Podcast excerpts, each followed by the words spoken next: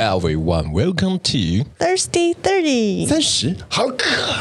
我是继续录音的 Andrew，我就有点肚子饿的 Melody。我是没想到我们剧可以录到第二集的香香。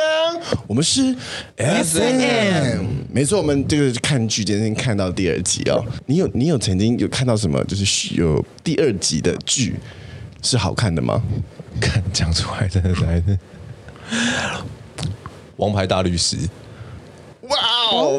为什么？我来来，王牌大律师算是我就是心目中到目前为止，我就是一直在很希望可以再继续拍的一个剧。应该说，他的 image 在那个那个时候推出来的时候是非常新鲜的一个东西，就是一个这么鸡掰的一个人，然后到底为什么可以有如此的一个成就？嗯，然后他的一个脆弱面，男主角戒牙人他这样。原来王牌大律师不是美剧啊。啊！你是完全没有概念哦。我想你刚刚哎哦，那时候我想说哦，我以为你懂，我就继续跟你讲下去。因为我不知道，所以才是 A 啊。OK，好吧，就是好，我跟好吧，既然你都讲到就是 miss 掉错过的句话，那我跟大家说，大家真的可以去看《王牌大律师》。嗯哼，好。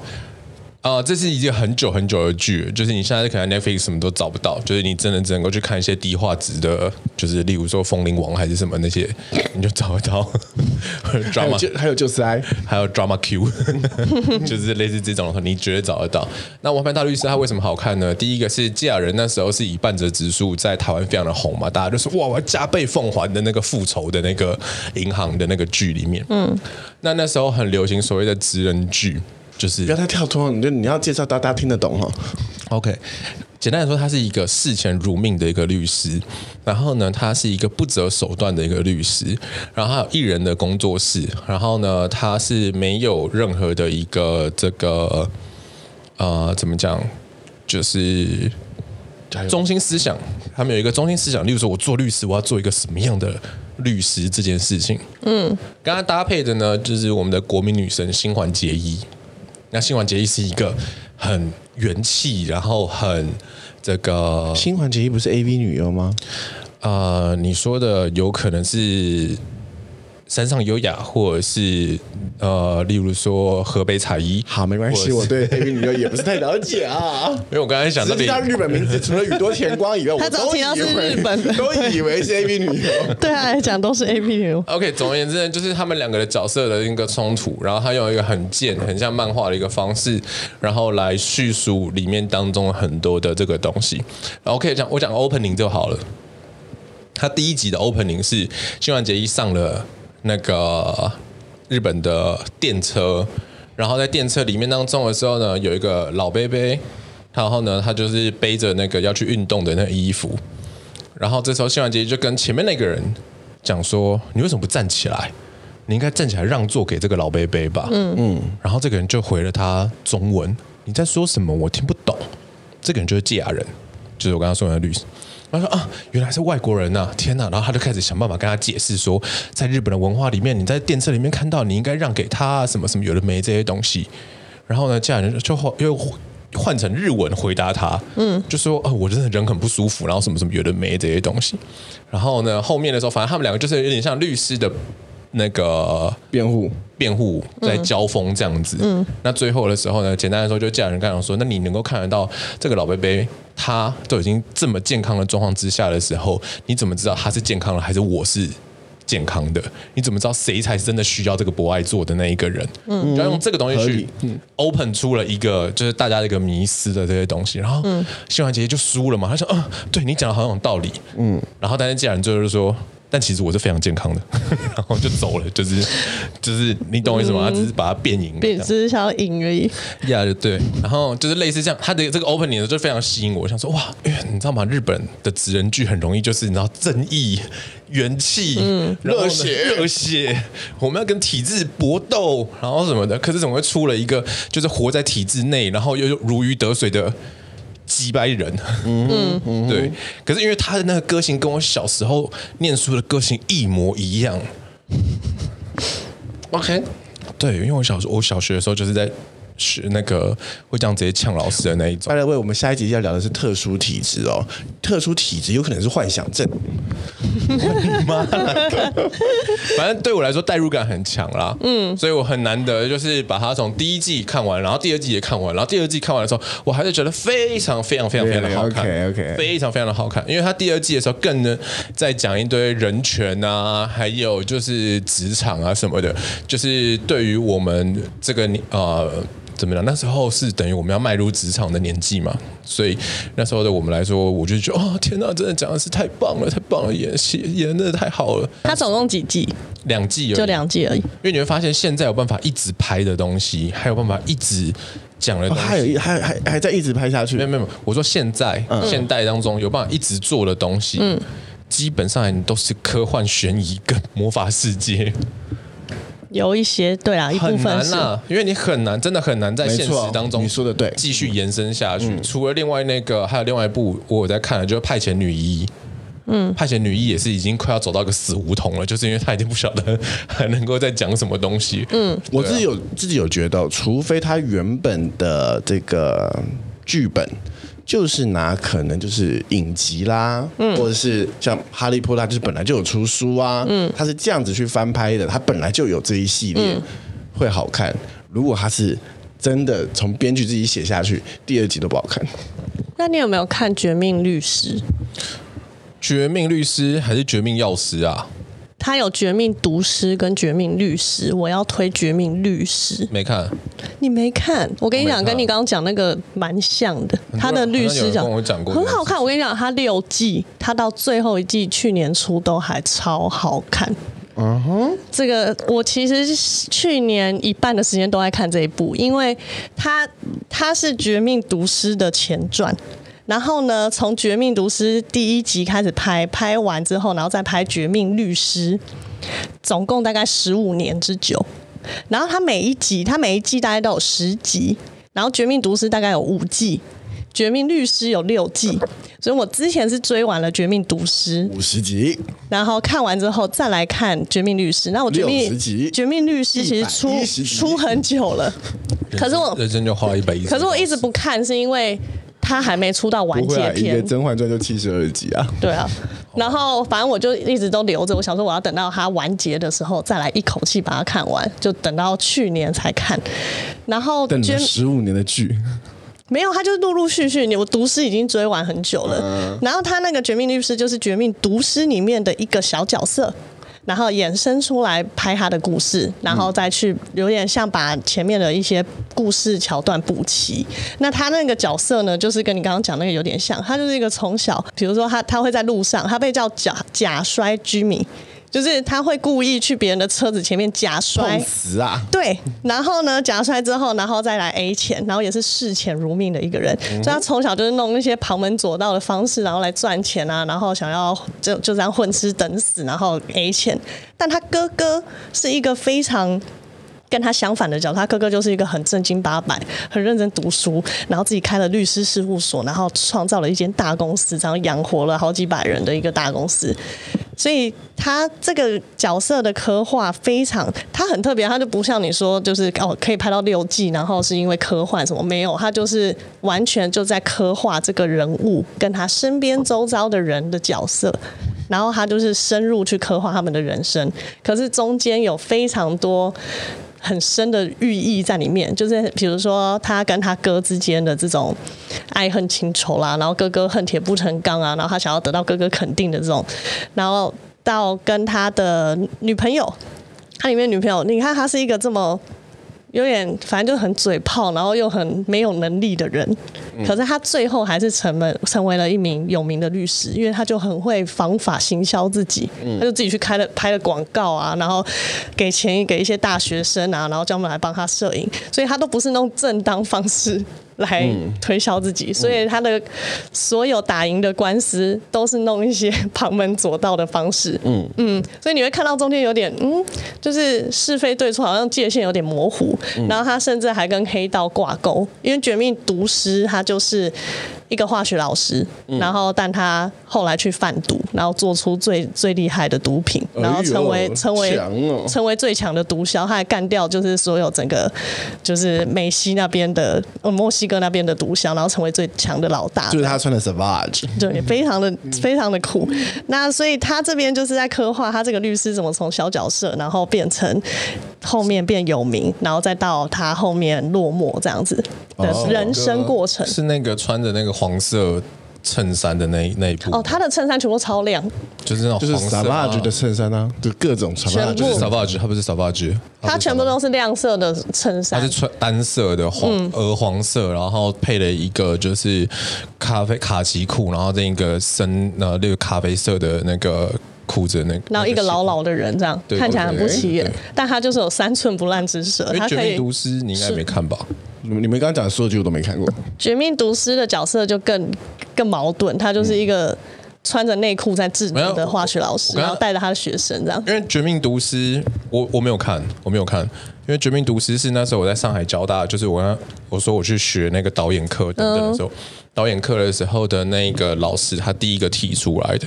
然后他刚刚不是讲到就是。呃，就是其实剧也可以拍很长这件事情，嗯，我就突然分析出了，就是也不知道分析，就突然感应出了为什么？因为我突然想到，我有另外一部剧，嗯，我追了六季，我把它追完，嗯，Piggy Blinder，浴血黑帮，哦，然后呢，他刚刚其实讲了一个很大的重点，就是呢。他们在看剧的时候，大多数的这个美剧啊，或者是西方剧，他们为什么会看那么长？是因为他在看这个人的人生。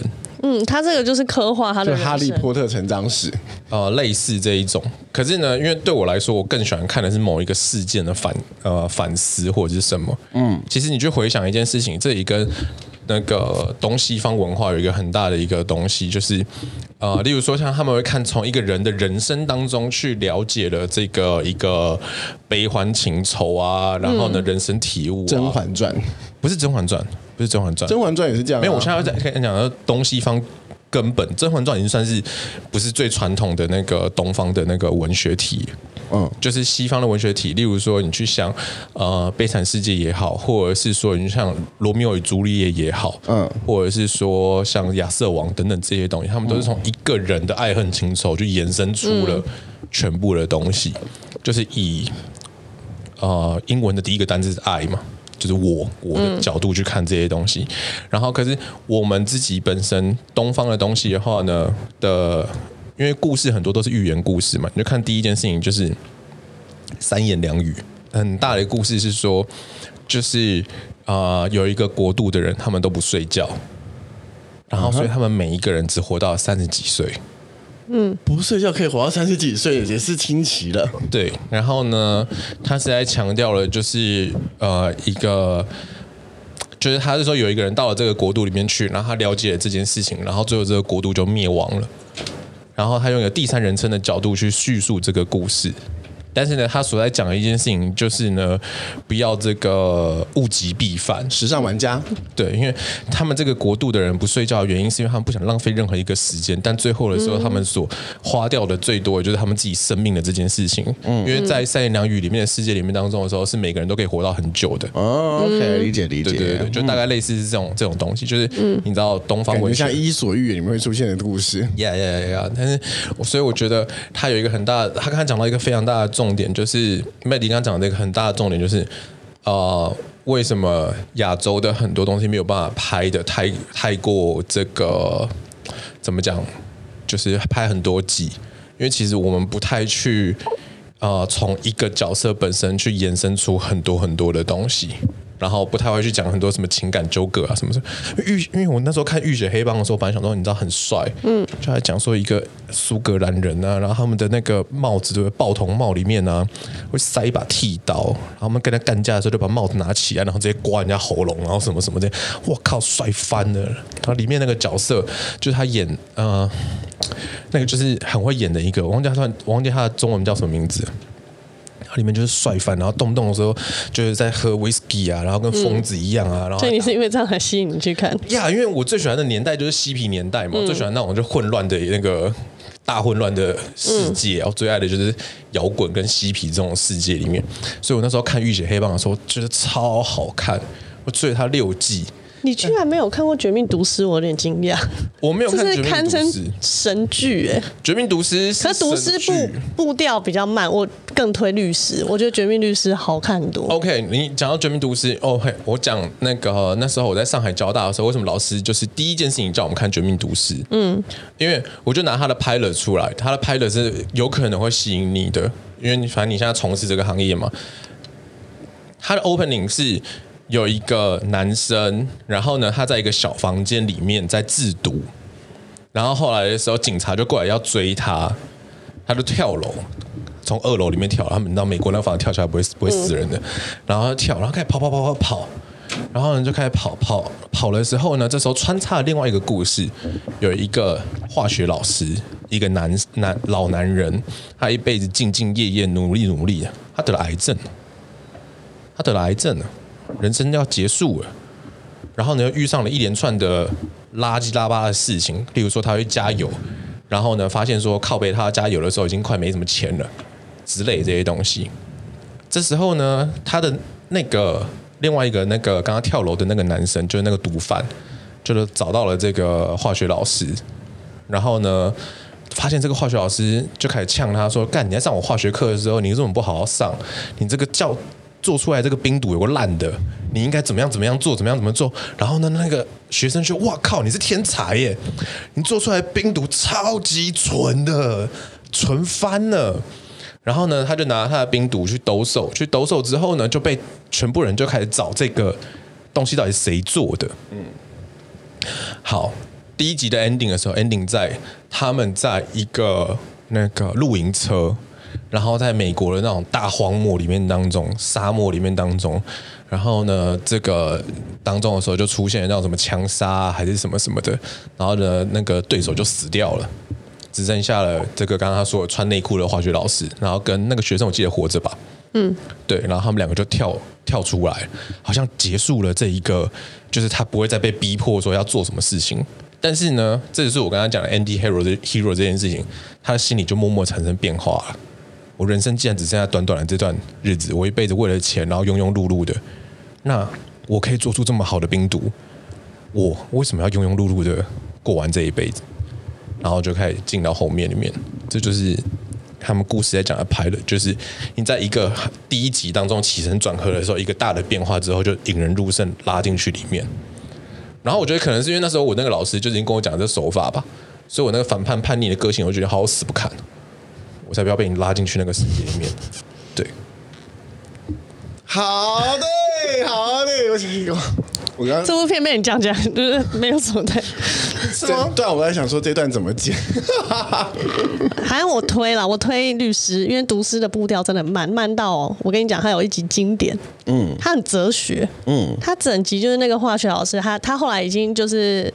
呃，规模变大了嘛，他就被黑帮老大征收去当他的制毒师，嗯、所以他有一个独自的隐秘的一个制毒室，非常大的仓库。这样，他在那间仓库已经做到后期，可能他都还在为别人卖命嘛。然后就他可能想要凸显他心里那个矛盾感，跟想要突破这个障碍的感觉，就是长久被压抑的。更上一层楼。那一整集的画面，你知道他都在干嘛吗？打苍蝇。他的那个实验室里面有一只苍蝇，一直干扰他制毒。那整集里面就是他在那边实验室到处追那只苍蝇，然后一直要打到那身上，打不到，然后心里有多挣扎，然后多生气。整集都在演这个，我就看了一个多小时，他在打苍蝇。哲学到我有点 哇，Discovering，因为它里面有一些故事线我没有到很喜欢，比如说他的那个毒师跟他的家人，他家人就很啰嗦，就是很像八点档的那种家人，就家人线是我里面像你的家人。有一点，就是家人线是我最不喜欢的一条线，所以它里面不是每一集都到这么精彩，但是《绝命律师》我很推，是因为它没有什么冷场，它虽然故事平平淡淡的，可是因为它还有涉及黑帮那一些，所以你会看到很多前面《绝命毒师》的。一些角色为什么会出现，然后跟他的背景，他在人人物的个性刻画上做得非常好，就真的你会很引人入胜，然后对每一个角色都非常的有 代入感。嗯，这个我很推，是因为他对人物的刻画非常细腻，而且他六季拍这么久，到最后收尾居然没有烂尾。OK，是你看到结局，你会觉得哇，好感动哦！就是这一系列做了一个很完美，大家都可以接受的 ending。律师已经完结了，完结，我就是等它完结才一口气看完。一口气花六十个小时吗？我就每天吃饭的时候配着看啊，坐车的时候配着看，嗯，很好看，我很推。如果你喜欢就是那种人性的刻画，然后跟就是对剧情想要多了解的人，都会对这种应该会蛮喜欢的。好的，太 man 了。嗯、来，我讲我讲一个这个，我期待他出第二第二季的、嗯、第二季的这个影集，嗯，好像是在 Netflix 上的，嗯，叫做《身价》。身价，生命的价钱。嗯，身价。我刚刚开始看到这个这个主题的时候，想说，呜，我不想看，完全不想看。嗯，但是我是因为古阿莫的看的。OK，因为古阿莫就介绍这个，我说，哇靠，这里面画面感太强了，太强了。它整个呢就是一个小型的恶灵古堡。哈，跟身价这两个字完全没什么没什么太大关系。这是恐怖片。嗯，它的。他的这个故事轴线是在讲说，有一个在这个比较乡乡下里面就盖了一栋这个 hotel，嗯，一般的简单的宾馆。好，很多人呢需要来贩卖器官，OK，是贩卖器官的一个剧剧，身体的价格，原来是这个没错没错。所以呢，他的刚开头的这个这部剧呢，是一个小女生，一个小女生假装是高中生，她要贩卖她自己的。第一次，嗯哼，哎呀，我的第一次要贩卖出去，要卖个一百万，要卖个一百万，然后呢，就是他就就约到一个人啦，啊，他就约到一个人，然后就请他来说，哦，我是高中生，我没办法离开那么远，所以麻烦你来这个宾馆，我们就约这个我们家旁边的宾馆，他们就这个这个这个这个客人呐、啊，他就兴致冲冲来了，这个小色胚，哎呦，整整个放荡，然后一直调情啊什么的，嗯，然后呢，他就看这个女生的高中制服。哎，假设是圣女女中啦，嗯，但是她旁边的学校其实金欧女中，嗯，就是有有 bug，她就开始有点，嗯，你是不是有什么问题呀、啊？后来这个女生就说，哦，这不是我第一次了啦，就反正我就是就是以卖淫为由啦，以噱头啦，她说那我要降价哦。他降价哦，就就是砍价，嗯、砍价过程，然后砍完价之后，这女生就笑气说：“好啦，好啦。嗯”他说：“那你先去洗澡。”嗯，就这这个这个客户呢，一走进去浴室的时候呢，这女生脸瞬间就变了，嗯，就变回很厉害的女人。嗯，她就开始就把制服放换下来啦，然后就走到另外一个，就是开始穿过长廊啦，然后经过工作区啦，走到另外一个房间，完全变成 sales。他的秀的手法呢，有一点点像你看东森购物的感觉。嗯哼，他开始就说：“哎呦，就那那个那个男的进去厕所之后就被五花大绑，然后就嗯，就这样绑在那个床上面，然后就被拖出来，然后就立起来，他就开始在拿那个笔哦，在这个这个客人身上。”画画，呃，这一块哦，这块肥肉，哦，多少钱？哦，这块干，哦，市场卖猪肉的？概念，卖猪肉，然后现场标价，然后有一个完整的体系，然后还你还可以，因为因为卖器官嘛，地下卖砖其实蛮贵的，所以你还可以来这边借钱哦，然后还有一系列的操作手法。哇，那里面主要的演员呢有三位，嗯，一位就是这个这个女女生啊，这个女学生啦，就是 sales，嗯。另外呢，就是这个这个被他卖的人，就这个来买淫的人啊，其实是个警察。嗯、然后，嗯，是一个哎，有一点色胚色胚，有一点猥琐的警察。嗯、还有另外一个呢，是来买这个警察肾脏的肝脏的这个客人，嗯，是一个孝子。哎，就就这以这三个人为这个故事轴线来做发展。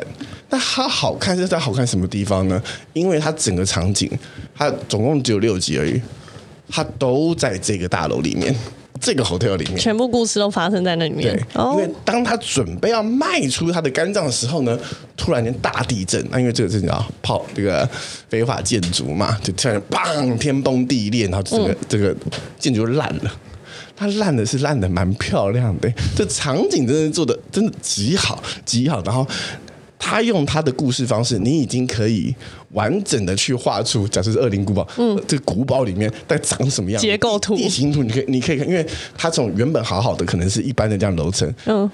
垮了之后，可能二楼会变得就是斜的啦，然后怎么样？你你可以自己慢慢刻画出来。嗯，然后在每一层楼，就是因为他们会直接就叠到最最底嘛。嗯，他在每一层楼如何逃生，然后遇到了就是每一层楼的怪人。哦，然后就开始进行这个求生求生欲，然后往上，然后人性刻画的这些。但我觉得它最有趣的地方呢，是因为它用了非常多的这个叫不简介，这叫什么？一镜到底，一镜到底的拍摄。哦，所以你是。有有一点像这个镜头是围绕着这个人，嗯，围绕着这个人，他就一直在演，一直在演嘛，所以他镜头会镜头自己会转啊，然后会去拍啊什么的。哇，你是看到整，就是你会看到整个场景都在演戏，嗯，好特别哦，嗯，你都在演戏，是一个我觉得相当良心的剧，嗯，那他当然一定会，他是他是会出第二集，因为因为地震就垮垮大楼。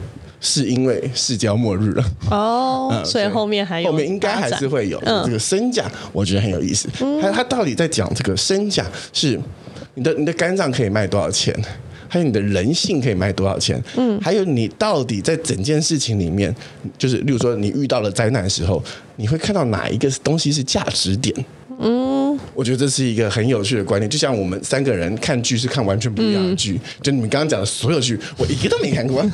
哎，这这是一个很特别的经经验，就是当当这个灾难来临的时候，这女生呢看到的价值点，居然是吗啡。她在里面场景里面找到了、哦、找到一一,一箱吗啡。然后这个孝子呢，在这个长这个灾难的时候，他想的还是肝脏。嗯，那这个男生呢，这个价值点呢，他想的就是比较偏欲望的事情。嗯，大家完全是一个走不同路线。嗯，就是你可以看到这个人性的蛮有意思，刻画是，他是用有趣的方式来做这个人性刻画，然后场景非常漂亮，然后嗯。就是你连是门不不不用你不用读影视，你都知道哇，这个这个镜头真的太屌了。因为你你有没有发现一件事情，就是韩国的戏剧，不管是电影也好还是剧也好，他们常常在讲就是贩卖器官这件事情，可能他们真的有在卖吧？哎，我也觉得，这可能是很常见的事情。没有，因为我觉得这件事情，如果一一个东西它没有办法是生活的一部分的时候，它其实很难去变成电影文化里面的一个表现。嗯嗯，你有没有印象看过那个玄彬演的最后一部电影？应该是最后一部吧，《大叔阿加西》里面也是就是一个小女孩，然后被抓取，然后被贩卖器官什么这些东西。嗯、然后你会发现一件事情哦，就是台湾就是过得太安逸了，你知道吗？我们没有一个真的是 struggle 的东西，所以我们拍不，因为你看日本最有名就是什么职人剧。对不对？他们就会讲直人剧或者冲撞体制，就是这两个。日本最有名的不是大逃杀哦，大逃杀不是 A 片吗？没有没有没有没有没有。你要你要讲另外一个东西。你你你所看到的这个中心的点，那不太一样啊。没有，因为大逃杀大逃杀是大逃杀，你你不能够讲它是日本最有名的一个文化输出，因为大逃杀已经是一个现象级的改变了，就跟你刚刚所讲的那个。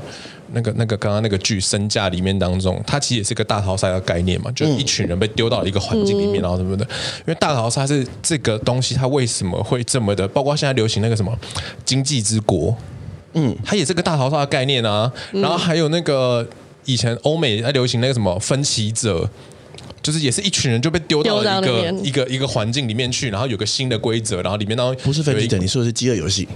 分歧者也是，因为分歧者的 ending 是最后的时候，他们原来是就是其实是，是上面的人在操控。对对对，其实游戏也是类似，就是大逃杀是一个非常非常呃了不起的一个东西，所以我不能说它单独就是只有这个地方才会有，因为它已经影响了整个世界。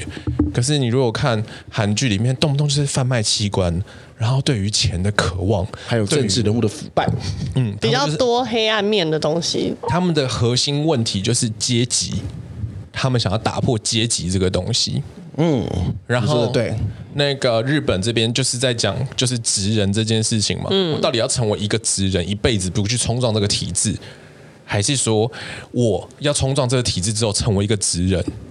因为日本最后他们每一个人冲撞体制，他们最后还是会成为体制的一员，嗯，只是冲撞体制的这个人他会变成了体制的主宰者而已。然后，但是他们会以一辈子都在做这件事情，一生悬命这件事情为他们的很多戏剧的一个核心。嗯，然后韩剧里面很多都是阶级这个东西。然后大陆的话，因为我除了宫斗以外，其实我没看什么其他的东西，就先不讲，先不讲这件事情哦。大陆叫做活下去。大陆除了除了宫斗剧以外，大部分的就是就是现代剧讲的都是如何活下去。因为他现在越拍的，就是我真的越来越没有像，就是真的没有什么看看去看的。以前的真的很好看，以前那个有一个说相声那个老人，你知道吗？啊、你讲太家常了哦，加油！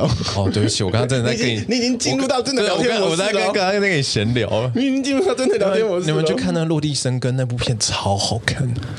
大陆那时候那个拍的电影超好看。哎，我刚刚讲什么、啊？哦、呃，加油！忘了。反正就是身价哦，我刚刚看了一下啦，我刚刚也看了一下他的那个简单的说明，对，应该就是可能也是蛮有趣的吧。嗯，反正我觉得是有趣的事情，有趣的事件，它虽然有一点点超现实了，但他们没有什么魔法什么，就是如何在这个恐怖的环境里面继续活下去，蛮特别的、嗯。你要相信所有人都是坏人。嗯，嗯，这世界上你遇到的所有好人都是人生中的 bonus，大部分的时候都是坏人，都是利益关系。嗯，对，以上就是这个身价。又换我吗？嗯，那我的这一个是跟你那个有点像，它叫《梦魇绝症》。嗯，小镇的镇。它这部是就是我也是看那种就是像古阿莫那一种，就是短篇说明之后，然后我很有兴趣去查来看的。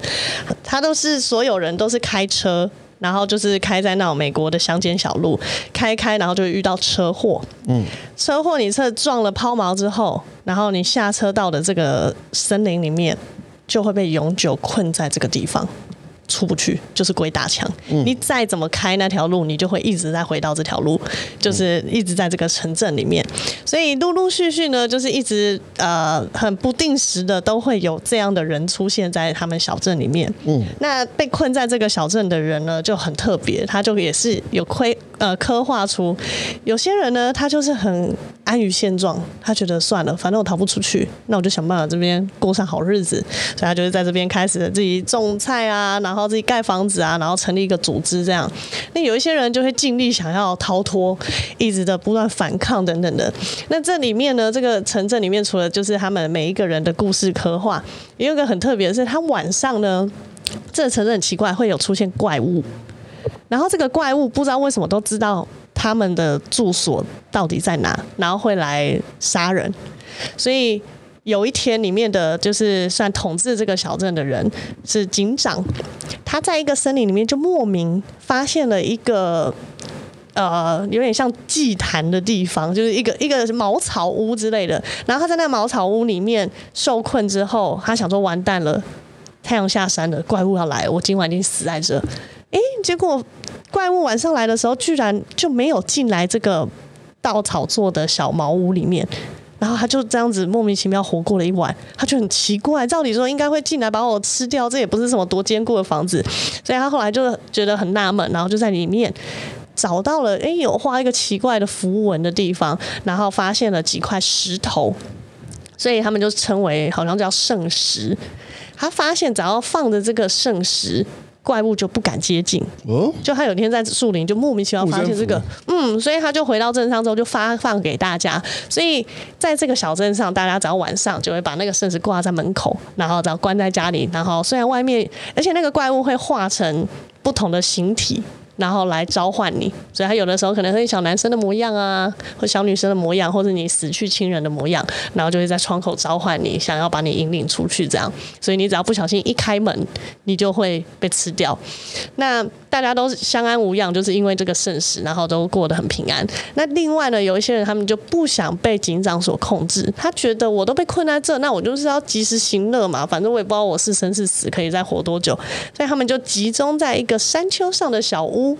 那那里的人就很像 Airbnb 的概念，他们就是室友，随便住。然后我可能哎，今天想要换不同的衣服，我就可以随便拿其他室友的衣服来穿，就是一群很 casual 的人，就生活很 chill，大家就全部可能我突然跟这个人看上眼，我就可以跟他发生关系，什么完全没有任何规矩所在的一个地方。他们就是有另外自己自成一个小小小木屋这样子。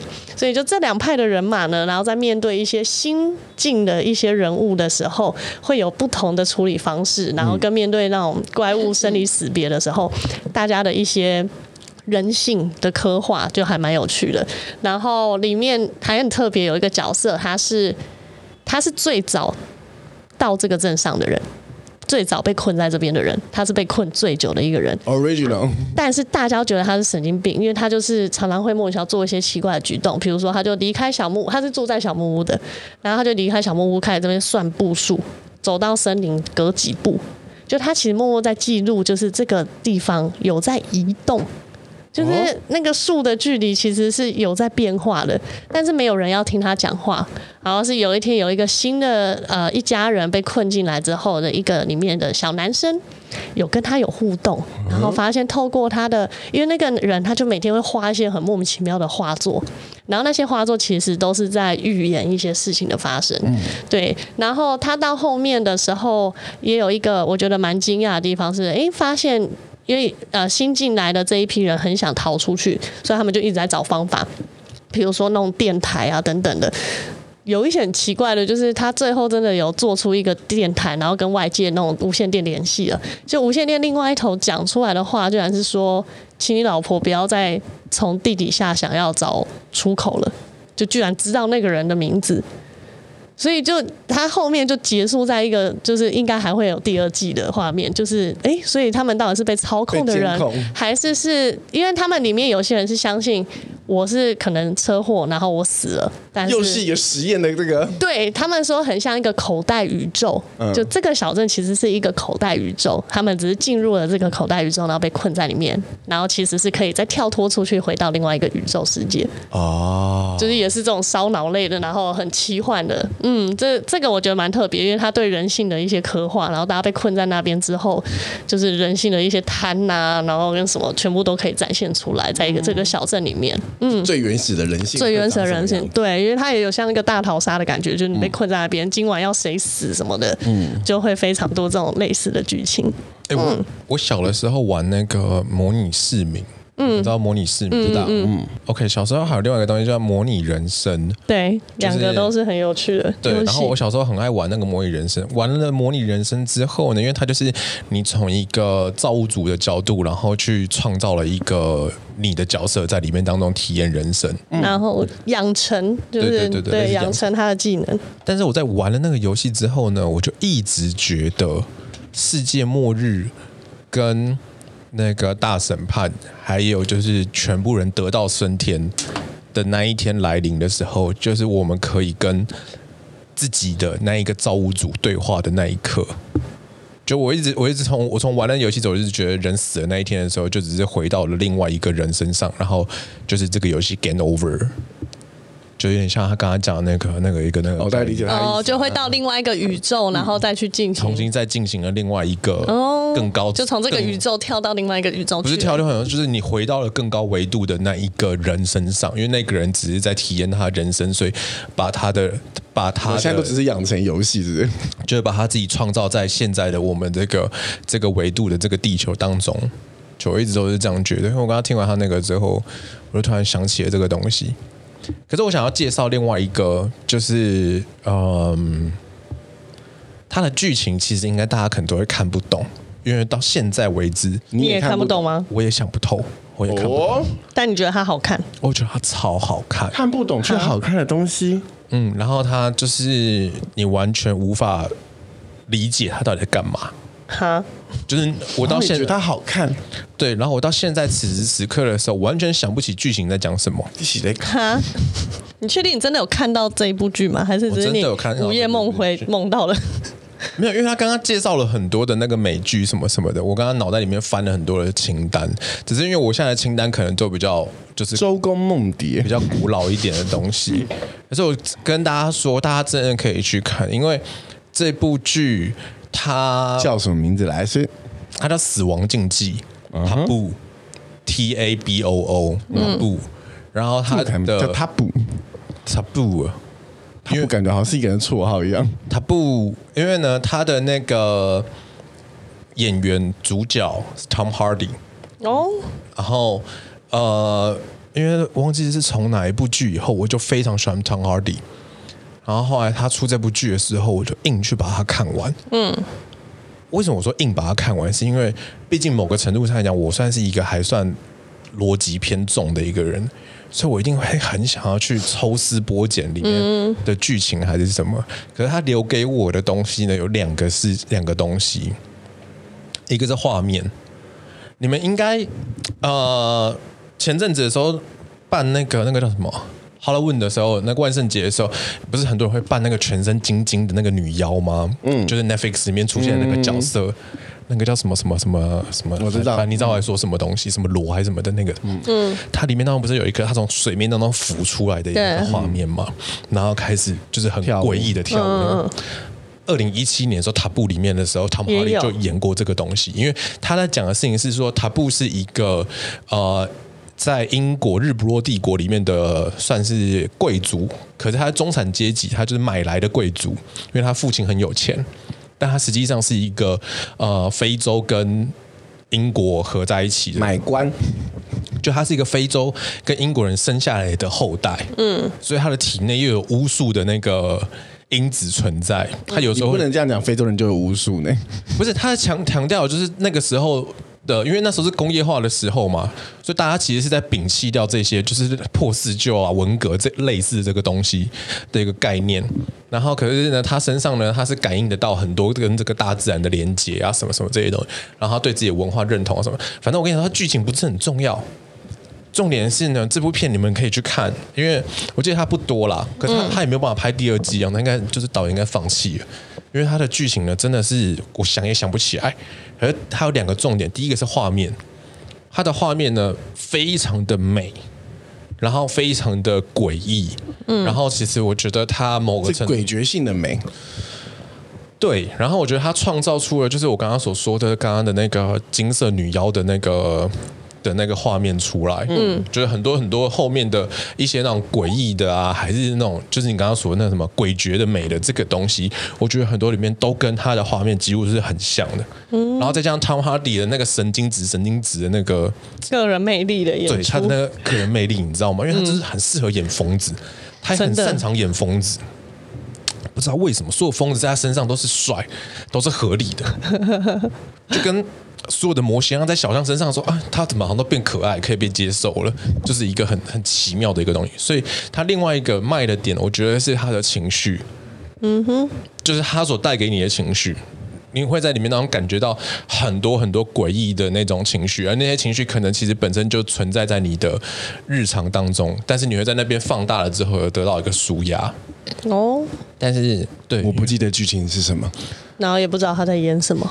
只知道汤姆哈迪漂亮，就是画面很好，然后氛围很好，你会完全带入在里面当中，真的感觉很像去看心理智商。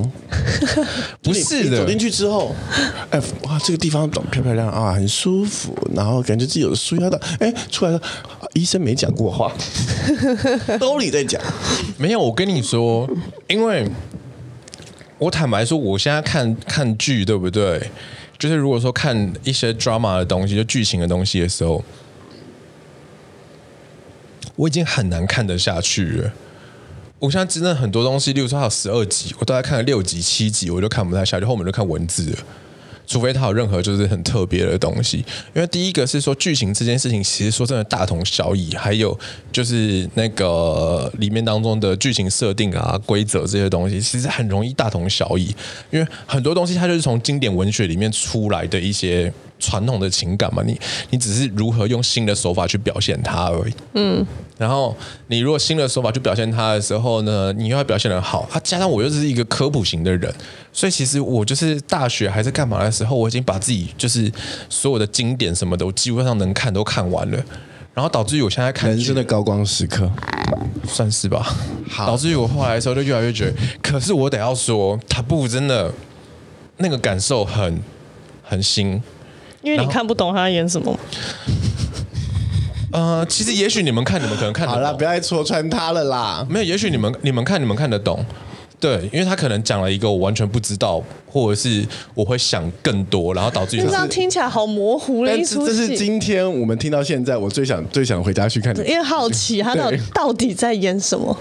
是我我也没有办法用任何科普或者是什么的一个东西去。以前的剧比较久之前，二零一七还是二零一六还是二零一八吧？OK，某一年的时候。我靠，这样讲三年，好哦，原来这么久之前。对，好，换我了。嗯哼，嗯，好的，我最后一部呢要推荐的剧呢，嗯、它不是人演的，那是卡通。我这边就就有一个卡通，是日本的卡通，叫做。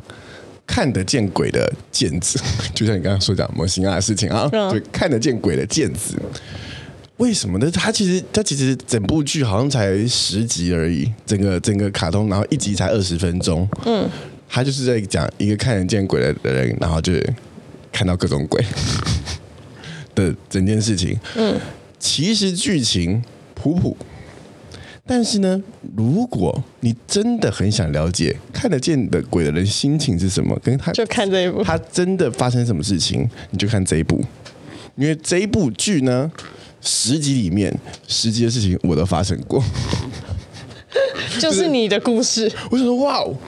这个作家他一定看得见，他一定看得见，嗯、才写得出这个。除了他的鬼话偏可怕以外，整件事情你都你都会看得见。因为例如说，你一定也曾经在生活中里面遇到过另外一个人看得见鬼。那在这个看得见鬼的里面，哎，你们是怎么样互相彼此揣测自己是可以？因为通常看得见的人不会一天到晚声张自己看得见。嗯嗯，那看得见的人呢？你到底是害怕呢，还是想跟这件事情共存呢，还是想以这件事情赚钱呢？都有可能，哎，都有可能。还有，你看得见，到底是看你是你是近视也能看得见，嗯，老花也能看得见，还是你是看他他妈清楚的看得见？嗯，也是有等级的划分。还有，你到底看见了什么？你看见的只是他的冰山一角，还是你看见了全貌？整件事情都让我觉得哇，对。当我第一次知道我人生中看得见这件事情的时候，我跟他的表情是一模一样，哇哦，一模模一样一样，一模一样，真的是非常有趣。而且他是在近期以来，这个日本漫画把鬼画真的蛮可怕的。嗯。嗯，然后是以漫画呈现，就是动画呈现。嗯，但它里面很奇妙哦，我不知道是不是日本日本的这个文化，还是日本漫画希希望以这样子吸引人呢？哦？嗯，它里面的画风，嗯，偏色情。OK，就是他，例如说，就是另外的看点啊。他的角色里面有一个就是黑头发的女主角，嗯，就是就是剑子这个本人。她的好闺蜜，她的好闺蜜是奶大的，嗯，金发的，然后就是你知道腰手 nipple 的，嗯、就是那种奶奶的这种这种女生。嗯嗯。另外呢，还有一个他们后来交的一个朋友，是一个小萝莉。嗯哼，我靠，这三个女生就是根本就是。A 漫里面三主角，时不时就会有那种露袒胸露乳、奶堆堆，或是洗澡的画面，或是他只是捡个东西，他的他的镜头角度一定要从屁股拍过去，相当难受。整个整个这个整个这个看得见鬼的毽子这个故事里面呢，鬼都不可怕，最可怕的是这个角度，重点就是这些体位，呜呜都会让呜。那他如果变成一个猛男呢？好棒！用巨屌打怪物真的是最强的。希望以后能看科幻哦，看得见鬼的棒子，棒子的故事。对对对，棒子的故事，嗯，很有趣。我后来才哦，对对，因为你很少会在就是。路面上，然后真的遇到另外一个人，嗯、然后他可以跟我畅谈他看到鬼的这这件事情。嗯、所以，当我，曾经也遇过一个另外一个看得见的人，哇，我们俩是真的是畅谈呢，是畅谈，然后把自己的这个生活技能都完全满点。而且，大部分的人呢，第一次发现自己有这个技能的时候，通常都不是兴奋的，嗯，一定的，都是吓到的，都是干你俩的害怕，嗯嗯。然后，大部分人呢，第一时间呢。都是先装傻，嗯，哇，这个人就是，就突然间有一颗头，就假设有一颗头在你旁边的时候，哇，你当时你真的是不敢尖叫，嗯，你你想的都是他应该看不到我，他应该看不到我，应该是幻想的，应该是幻想的，嗯，然后然后然后眼神要很空洞，很空洞，然后假装你好像在在做事，但其实你已经内心已经冒冷汗了。哦，对，就是所以都在这一步看得到。哇，就是很精彩，很精彩。我蛮想跟你聊这个东西的，我们大家可以去听我们的下一集特殊体质的时候，嗯嗯，对，因为我最近也有被迫重新开天眼，是不是？就是接受这些东西，嗯，好哟。然后下一集我们可以继续讲。好嘞，好哦，期待。谢谢你的打住。没关系，我之后可以再跟大家分享。因为你既然都讲到看得见鬼人的东西，我最近呢，最近在涉猎的一个东西是佛像。下一集我们再跟大家讲吗？小揭晓，再想。没有。好的，以上就是我们在二零二二年或是更早以前，我们有点期待、有点喜欢、有点遗珠之憾的这个剧。嗯，那希望你也能够。就是不一定要喜欢，你知道吗？人生嘛，人家喜欢的东西你不一定要喜欢，但是就是如果你你觉得听起来有趣是吧？可以去翻翻，或是你们有看到我们没有提到，然后你觉得非常好看，想推荐给我们的，嗯、也可以上我们的 IG 三十好可 IG 来跟我们分享，我们也会很乐意想要来听听。嗯嗯，我们也算是，是也可以社群分享嘛？偏好奇，对，也可以加入我们社群跟我们分享，因为我们毕竟涉猎的影集类型是还算蛮广的。我们三个人，我涉略的偏门，都比较对，比较偏门一点，所以欢迎大家跟我们分享。好，以上就是我们节目，希望你们喜欢，我们下礼拜见，拜拜。